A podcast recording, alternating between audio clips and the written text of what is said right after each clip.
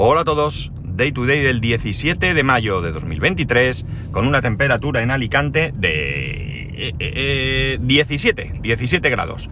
Bueno, hoy, hoy no voy a hablaros ni de coche eléctrico, ni voy a hablaros de, igualdad, ni de todos estos, ni servidores, ni todo esto que, que, me gusta tanto y que a algunos de vosotros os, os agota.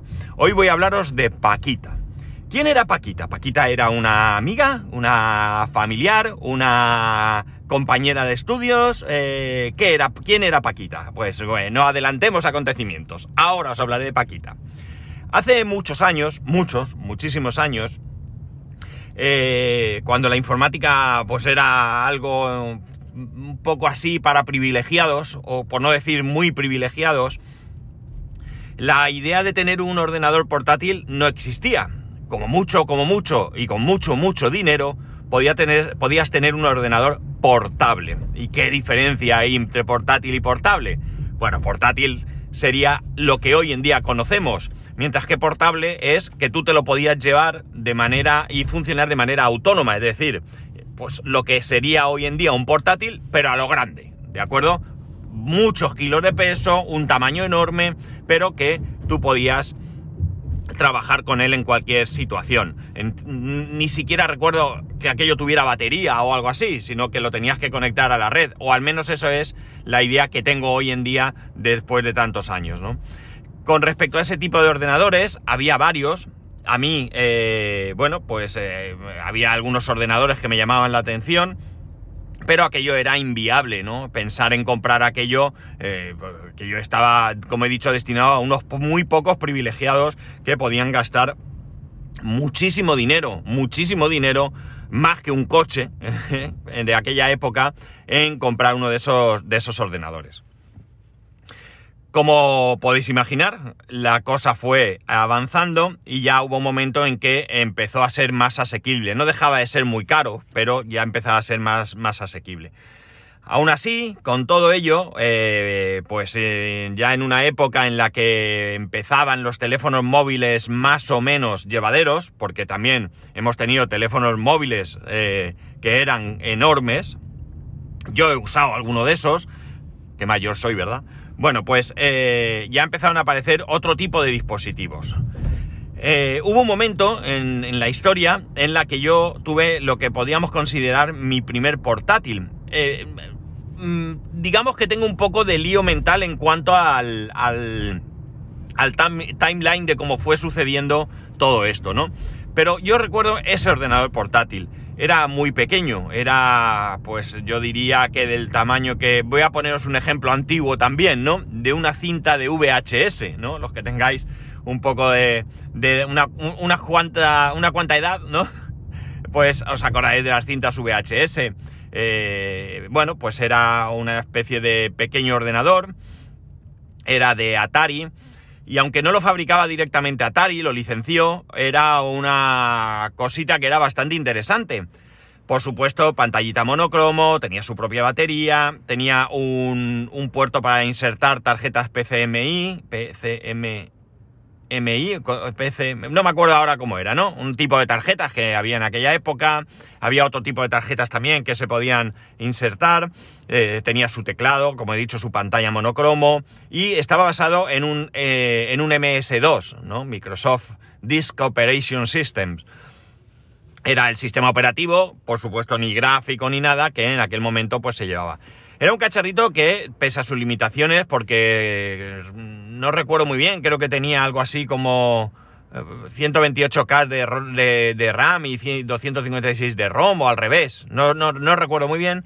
Era un cacharrito pues que, que bueno, no, no, era algo con grandes pretensiones, pero bueno, te podía servir para algunas circunstancias, ¿no? Y bueno, yo lo compré en su momento mmm, y la verdad es que bueno, pues lo disfruté durante bastante, bastante tiempo.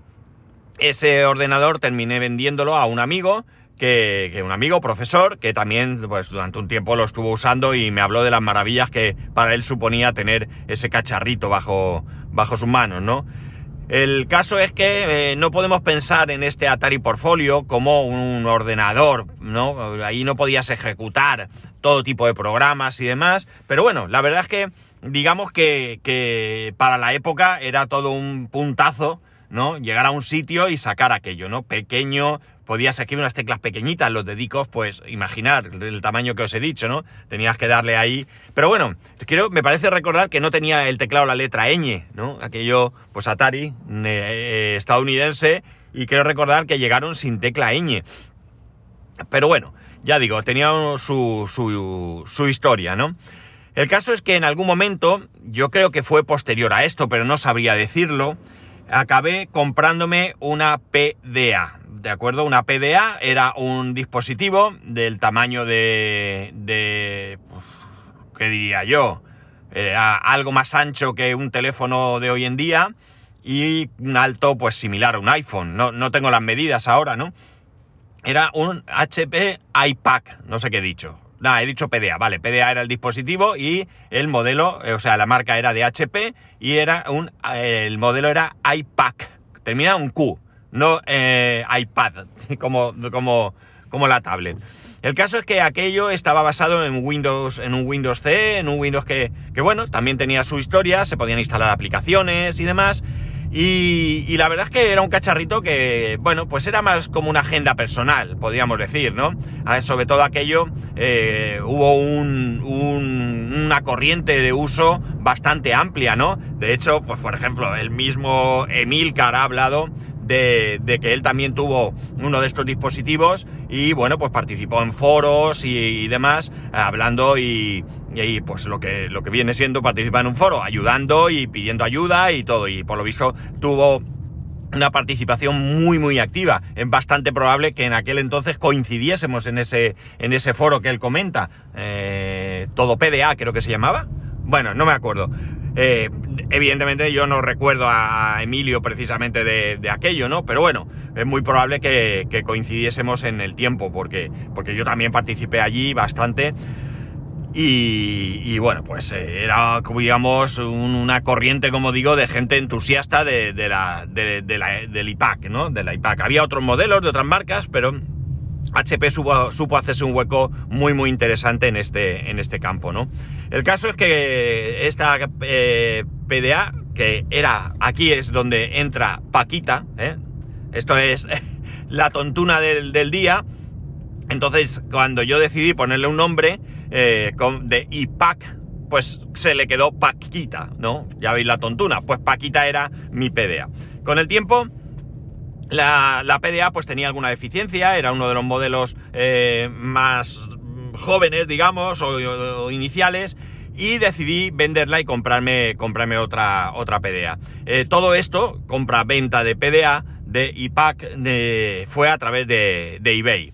El caso es que yo la vendí, compré otra, más moderna, con más prestaciones, con ciertas cosas más interesantes, y siguió haciendo un papel bastante, bastante activo en mi vida, ¿no? Yo la utilizaba mucho, la utilizaba mucho, eh, me acompañaba a todos lados y bueno, no era un ordenador portátil ni muchísimo menos, pero sí que tenía bastante, bastante uso en el día a día. Era, bueno, pues eso, era más un asistente donde pues eh, tú guardabas tu calendario, donde, bueno, pues no sé, e-, era, eh, ya digo, un dispositivo que en aquel momento pues daba bastante, ofrecía mucho eh, para los tiempos que, corrían, ¿no?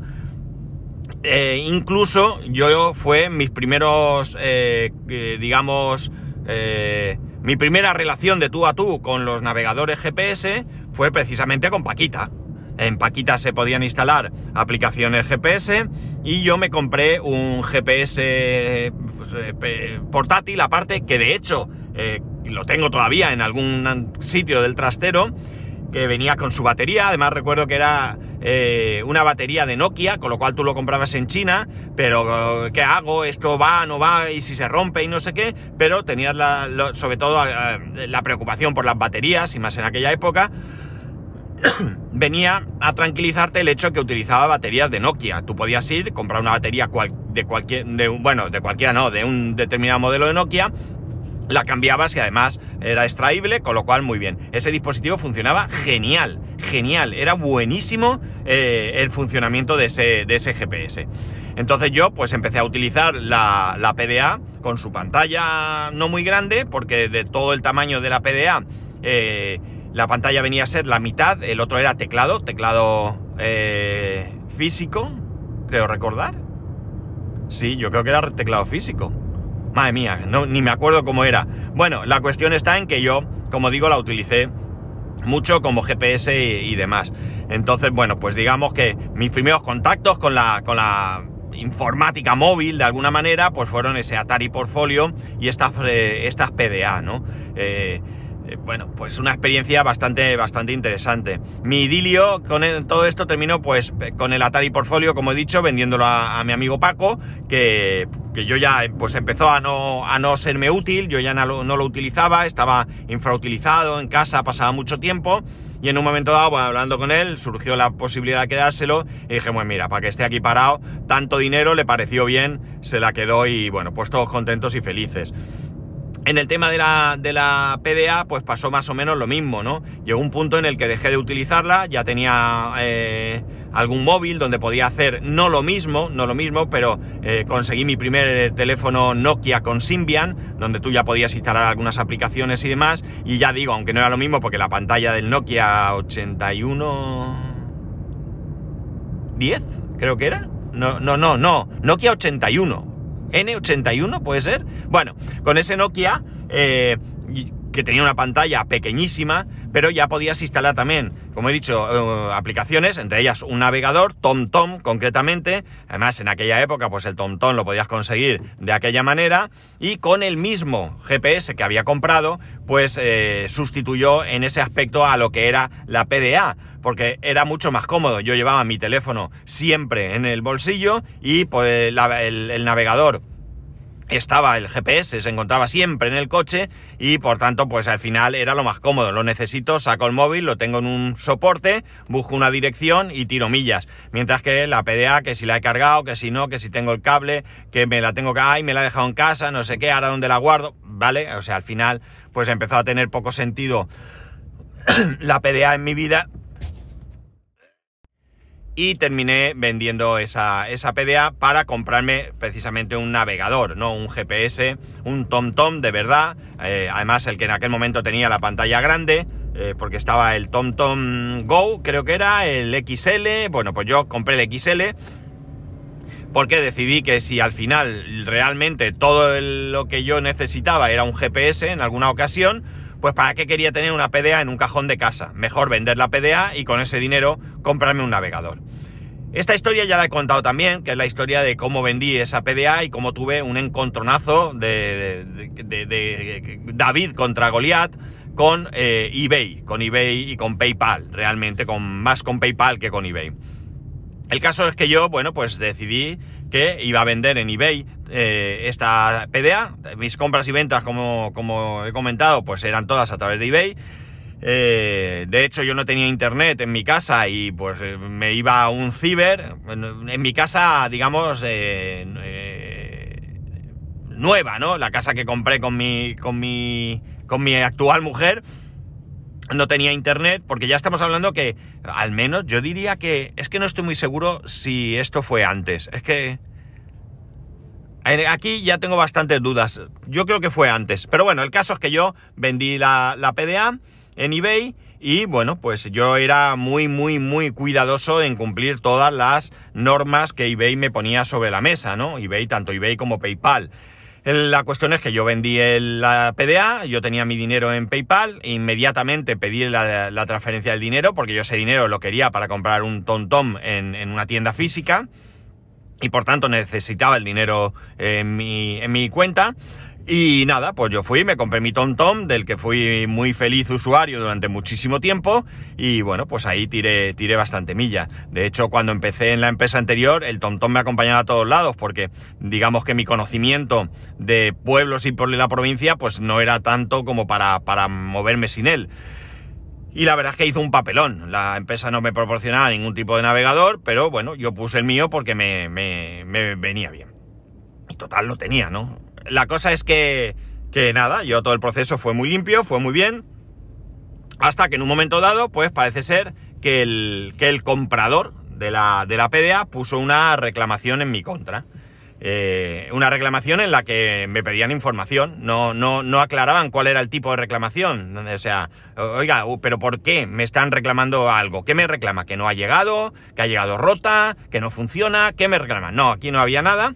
Yo aporté todo lo que tenía, que pues simplemente lo que yo disponía era que la había mandado, que la había mandado eh, con acuse de recibo, tenía mi acuse de recibo, que yo había mandado a la dirección que, ellos, que eBay me proporcionaba, no a otra, porque había veces, esto también puede pasar en otras, en Wallapop hoy en día, ¿no? Que tú tengas ahí algo y el, el comprador te diga que se lo mandes a otra dirección o que te realiza el pago fuera de la plataforma y todo esto pues suelen ser estafas, ¿no? Entonces no, yo lo que hice, todo, todo, todo, absolutamente el 100% del proceso fue tal cual eh, exigían las normas de tanto de eBay como de PayPal.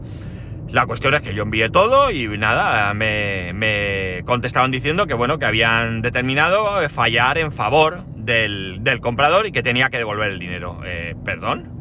No, no, no, esto no, no puede ser. La suerte que yo tuve es que había sacado ese dinero. Yo ese dinero ya no estaba en, PayPal. Si hubiera estado me lo hubieran birlado rápidamente y, se acabó la historia. Pero no fue así. Eh, había sacado el dinero y por tanto lo que me exigían es que ingresara ese dinero. Entonces yo reclamé, volví a reclamar, nada, aquí yo no tal, y bueno, pues quedó ahí la cosa. Entonces empezaron pues a acosarme de alguna manera. Yo, ni corto ni perezoso, fui a hablar con mi abogado, les puse lo que había y él me dijo, bueno, vamos a empezar por hacer un escrito, en tu nombre lo haces tú, es decir, yo te lo voy a redactar, pero lo envías tú como tú y tal. Y él, pues bueno, pues con sus conocimientos legales y demás, me redactó eso y bueno, pero aquello, todo aquello, todo aquello caía absolutamente en saco, en saco roto. Toda esta historia ya la he contado hace muchos podcasts probablemente, pero bueno, para los que no lo habéis escuchado, la, os la traigo de nuevo.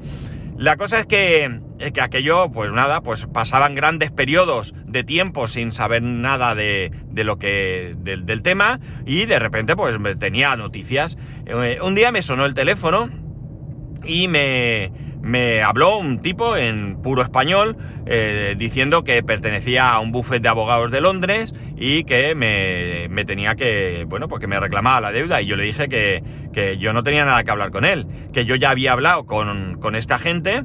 Eh, claro, en todo este proceso ahí hubo un poco de pérdida por parte de ellos de, noción de, de lo que sucedía. Entonces ellos me decían que yo tenía una factura pendiente, ¿vale? Solo decían, tiene usted una factura pendiente, tiene usted una factura pendiente. Eh, entonces yo le dije que, bueno, que, la cosa estaba clara, que si era cierto que yo tenía una factura pendiente, yo no tenía en, mi poder esa factura, que me remitiesen la factura y yo la validaba y si era buena pagaba y si no, pues no pagaba. Bueno, pues la factura evidentemente nunca llegó, nunca llegó porque realmente no era una factura lo que me exigían, ¿vale? Era la devolución de un dinero. Con esto estuve peleando durante mucho tiempo.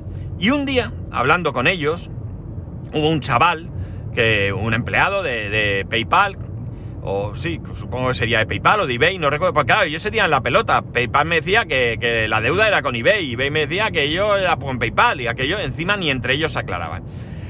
La cosa es que hablando con este chaval conseguí que me dijese eh, cuál era el problema. Eh, el problema era muy sencillo. Eh, pues habían robado la documentación, la tarjeta de crédito de una persona, habían puesto una dirección, habían hecho unos pedidos y habían pagado con la tarjeta de esta persona. ¿Qué pasó? Pues que cuando la persona se dio cuenta de todo esto, pues eh, evidentemente, como no podía ser de otra manera, denunció, eh, avisó al banco, puso su denuncia en, bueno, lo, que toca en estos casos, ¿no? entonces yo, claro, yo aquí eh, me, yo me acogía a esto. Entonces yo decía, vamos a ver, si la persona que le han robado la tarjeta no se ha dado cuenta que le han robado y no ha puesto una denuncia, la responsabilidad será suya. Y si la persona le han robado la tarjeta, ha puesto la denuncia y el banco ha permitido que se siguieran realizando cargos, la responsabilidad es del banco. Aparte de estos dos escenarios, que alguien me diga qué responsabilidad tengo yo. Yo he cumplido con todas las normas. Bueno, aquello no había manera de que, de que cambiase, ¿no? La cuestión es que estoy hablando de años con esto, ¿eh? De años. No creáis que hablo de, no, esto en seis meses se solucionó, no. Años y años y años, donde pasaban muchos meses en los que nadie me decía nada y de repente recibía un correo o una, o una llamada. La cuestión es que eh, la fortuna quiso que en algún momento PayPal vendió toda la deuda que tenía a una empresa de recobros. ¿Esto cómo funciona? Pues hay una empresa que llega y dice, vamos a ver, ¿cuántos morosos tienes? ¿En qué importe? Pues mira, tengo un millón de euros, o de lo que fuese en aquel momento, no sé si eran pesetas o euros, supongo que euros ya. Sí, eran euros ya. Eh, un millón de, de, euros en deuda. Y entonces le dicen, vale, pues yo te doy 600.000 euros a cambio de tu deuda. Yo te doy 600.000 euros, tú das por cancelada tu deuda y yo ya veré qué hago. Esta empresa compra esa deuda y entonces empieza a machacar. ¿Cuál es su objetivo?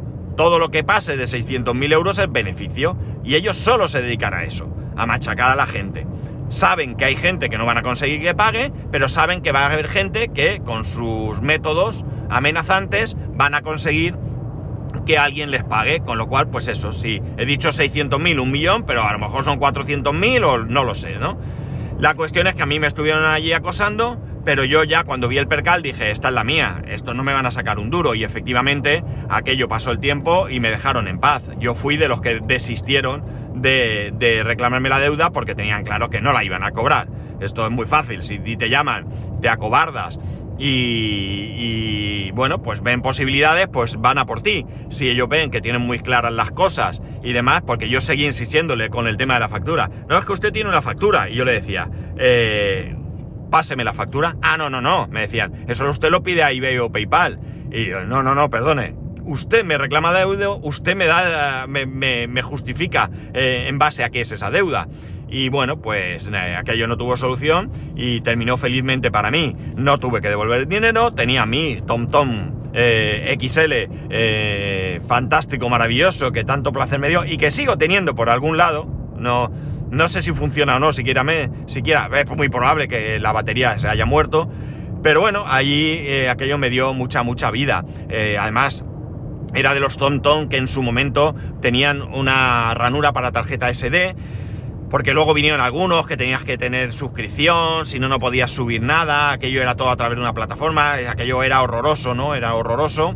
Y estaban muy chulos en cuanto a, en cuanto a características, pero realmente no valían para nada. Entonces, ¿qué pasa? Que, bueno, pues que finalmente eh, el que yo tenía era mucho mejor, porque yo cogía, eh, luego pues en aquella época era muy fácil conseguir en sitios alternativos a TomTom las actualizaciones de los mapas, y luego los chulos, los chulos estaban los POI, P-O-I, Point of Interest, ¿no? O PDI, puntos de interés en, español de España. Bueno, de, español de cualquier país. Eh, entonces yo tenía muchos, ¿no? Por ejemplo, yo tenía, como lo utilicé para el trabajo, tenía un punto de interés de los Mercadona. Entonces yo en vez de buscar la dirección Mercadona tal, yo buscaba el Mercadona, me lo trabajé mucho y yo lo que hice es que cada, cada centro de Mercadona tiene un número de centro. Pues no sé, el de tu casa puede ser el 3528, ¿no? Entonces yo lo que hice es que edité ese, ese fichero que se podía y lo que hice fue poner eh, en el nombre del centro ese número. Entonces, cuando yo recibía un aviso, yo veía el número de centro, en nuestros avisos siempre estaba el número de centro, yo buscaba el número de centro y aquello, vamos, no, no había posibilidad de error. Me dejaba en la puerta del Mercadona, ¿no? Eh, tenía Mercadona y tenía otros muchos eh, pues clientes que, estaban ahí. Los, los, puntos de interés estaban a disposición de cualquiera, estaban compartidos y todo el mundo los podía conseguir. No dependías única y exclusivamente de las actualizaciones, en este caso de TomTom, ¿no?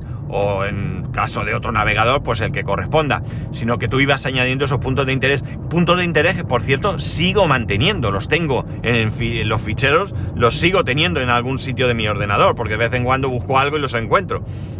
Y tenía, yo que sé, 15, 20 ficheros de diferentes, de diferentes sitios. De hecho, tenía IKEA, por ejemplo. El problema de esto es que algunos estaban mal, porque quisimos ir al último IKEA que se construyó en Madrid eh, y bueno, pues aquello nos mandó a... bueno, ya os digo, cuando íbamos por la carretera que se suponía que no iba a IKEA, ya dedujimos que aquello era imposible que, fuese real, ¿no? Ese punto de interés estaba, estaba mal, ¿no? Pero bueno, la mayoría estaban bien y ayudaban mucho, ¿no? Y bueno, pues eh, ya digo, yo disfruté muchísimo, muchísimo el TomTom, muchísimo, muchísimo. La verdad es que era un dispositivo con su pantalla grande, con esa posibilidad de actualización. No, no sé, la verdad es que, creo que es una de las compras que más partido le saca yo en, mi vida, ¿no?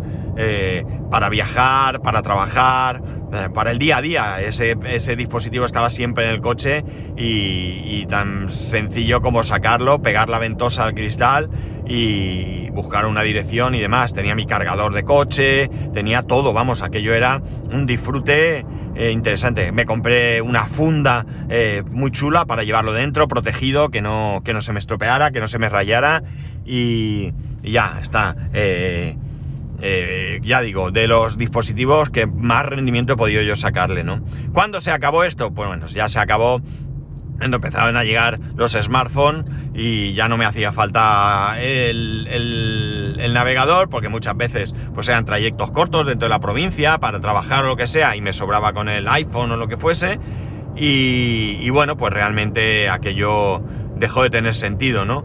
Ya digo, creo que, se, que de hecho la última vez que lo encontré y lo probé ni se encendía ni nada. Puede ser simplemente la batería muerta y que por ello no, no termine de arrancar.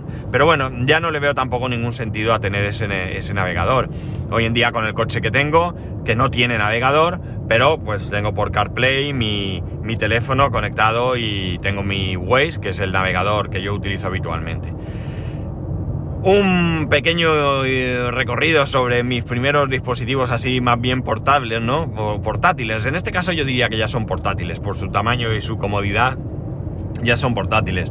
Es curioso cómo ha avanzado todo, ¿no? Ya eh, luego tuve mi primer ordenador portátil, un clónico que, me costó, no clónico porque lo montase yo, sino porque no era de una marca eh, conocida, que en su momento, dentro de que era barato, y que, y que, como he dicho, era una marca desconocida, pues me costó el equivalente a unos 3.000 euros de hoy en día, ¿no? Una auténtica barbaridad. No, mentira, 3.000 no me costó, me he pasado.